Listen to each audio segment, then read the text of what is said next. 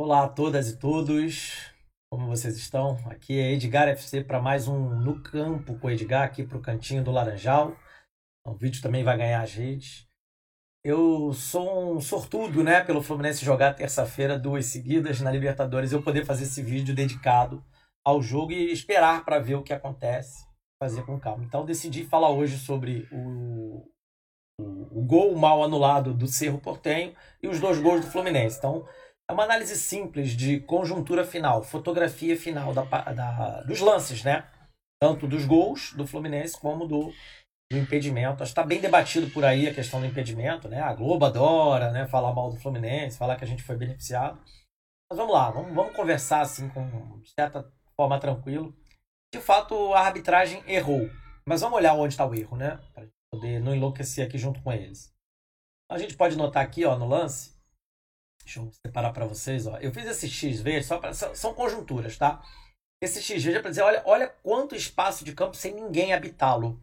É, nenhum jogador do Fluminense se posiciona e ninguém do Cerro se posiciona. Veja que isso é treinamento. Isso é um padrão. Vocês vão ver que isso, de certa forma, se repete tá? em alguns lances do jogo. Passem a observar isso, fiquem atentos. Por que essa zona ninguém pisa? Né? Interessante que quando uma equipe tem lá um cincão, né? Aquele, ele fica aqui é mais ou menos a zona que ele fica. Justamente para ele conseguir atacar se alguém vier chutar num rebote. Ou ele pegar uma segunda bola e afastar. Veja que o Fluminense não tem ninguém treinando aí, mesmo tendo o André em campo. Né? Já com o Martinelli em campo não é assim. Então, enfim.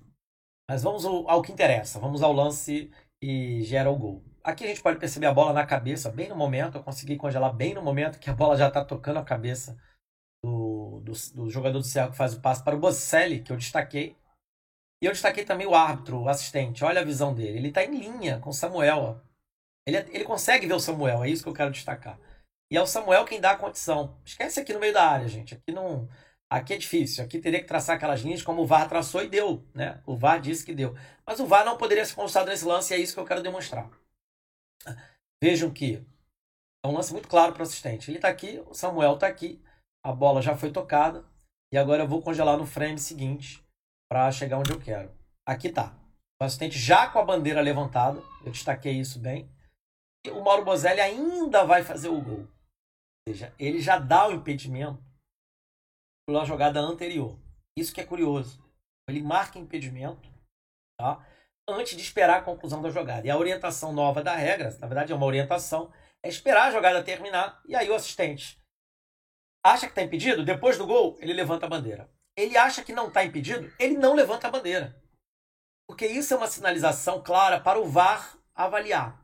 Se ele deixa o Bozelli fazer o gol e levanta a bandeira, aí o VAR tem autonomia para trabalhar sobre o lance. E como a gente está acostumado aqui no Brasil, na América do Sul, esse, esse lance ia ficar 5, 6 minutos sendo revisado, gente. Mas vocês viram que não foi, foi coisa de um minuto. Né? O VAR, provavelmente, né? aliás, já vazou o áudio, ele não podia se manifestar sobre esse lance, porque é um lance que já é invalidado dentro do campo antes da bola entrar. Agora é um lance meramente curioso. Mas cá entre nós, né? Quantos erros a gente não está acostumado a ver. Mas outra coisa que eu quero destacar aqui nesse lance, ó, eu até tracei a linha. Quatro jogadores do Fluminense em linha: Manuel, Lucas Claro, Samuel, Samuel não, perdão, o André e o Iago Felipe. Eu quero destacar aqui, aqui, aqui, aqui de onde vem aquela expressão linha burra. Veja, a linha burra do Fluminense parada assistindo o desenrolar da jogada ninguém sequer tentou ajudar o Marcos Felipe, porque o Marcos Felipe ainda foi driblado, ou seja, ele atrasou a ação do Bocelli. Bocelli atrasa, ele tem que driblar. Se esses jogadores de zaga acompanham a trajetória da bola e tentam ajudar o Marcos Felipe, nessa do Bozelli driblar já tinha um jogador do Fluminense ali, pelo menos de corpo presente para atrapalhar o Bozelli. Tá? Enfim, só. Agora vamos para lances, os lances de gol do Fluminense. Aqui o primeiro gol do Nenê. Aqui eu quero a fotografia final. Fluminense aqui, em tese, está em inferioridade numérica para atacar. Foi um lance de contra-ataque, aliás, os gols saíram de jogadas construídas após ataques, não necessariamente contra-ataques, mas em transição, né? Como gosta o nosso treinador. Veja que o Cerro tem uma linha de quatro, muito bem pronunciada, normal, faz sentido. Se está marcando linha de quatro, é isso aqui. Interessante, a tal linha de dois, ó, um, dois jogadores para conter a segunda bola, ou seja, eles estão ali, né? Eles acertaram na, no sistema de marcação. Aí é individual. Ou seja, veja, o, o, o individual aqui faz a diferença. Tanto no início da jogada, o Luiz Henrique, que arrasta pela ponta, dribla, faz uma belíssima jogada, corta para dentro, o Abel toca na bola, o zagueiro rebate, a bola sobra para o Caio. Vocês todos devem ter acesso ao vídeo, eu não posso botar o vídeo aqui. É, o Caio toca a bola para o Nenê.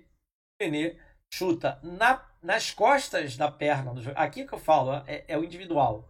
É a categoria mesmo, né? Do chute. E vai contra o abafo. Veja que o jogador está com a chuteira levantada para abafar o chute. Mas o Nenê chuta não contra pé jogador e pega o canto. E também é o canto de contrapé do goleiro. Tanto que o goleiro começa a sua queda para a defesa meio segundo depois e é o suficiente para o Fluminense marcar. Porque, em tese, o Nenê tinha todo esse canto aberto, para onde o goleiro já estava pronto para chutar, e para onde este defensor e este já estavam prontos para se manifestar e cortar a bola. Mas a bola é chutada no, contra os pés de todos os jogadores da defesa. Então, aqui está onde a individualidade faz a diferença.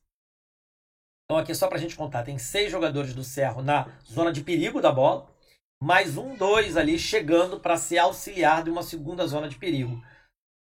Não deu, porque a segunda zona de perigo foi dentro da primeira zona de perigo. A segunda bola ainda foi dentro da construção de jogada de perigo. E o Fluminense tinha um, dois, três, quatro apenas para finalizar contra seis, mais dois chegando contra dois. Tá tudo ajustado, a defesa do Cerro tá bem posicionada, mas a qualidade de, dos jogadores do Fluminense faz o gol sair. E aqui no segundo gol, para a gente avaliar, aqui de novo a tal faixa de campo, ó, desabitada, dessa vez do Cerro, né?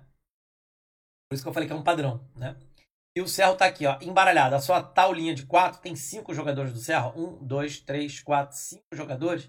Mas estão com três numa linha final e dois. Ou seja, tem um a menos. Aqui você percebe três nesse tal linha atrasada, que seriam dois. Um deles aqui está fora de posição. Deveria estar tá mais afundado, auxiliando os colegas, né? Então, provavelmente teria um marcador a mais para o Egídio. Veja como é um detalhezinho, é um marcador a menos que alguém sai feliz de campo.